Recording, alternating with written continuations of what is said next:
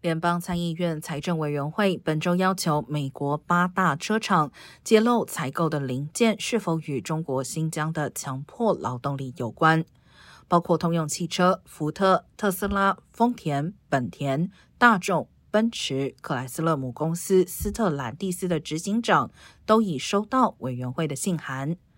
美国防止维吾尔人强迫劳动法今年六月生效，实际上禁止所有来自新疆的货物进口到美国。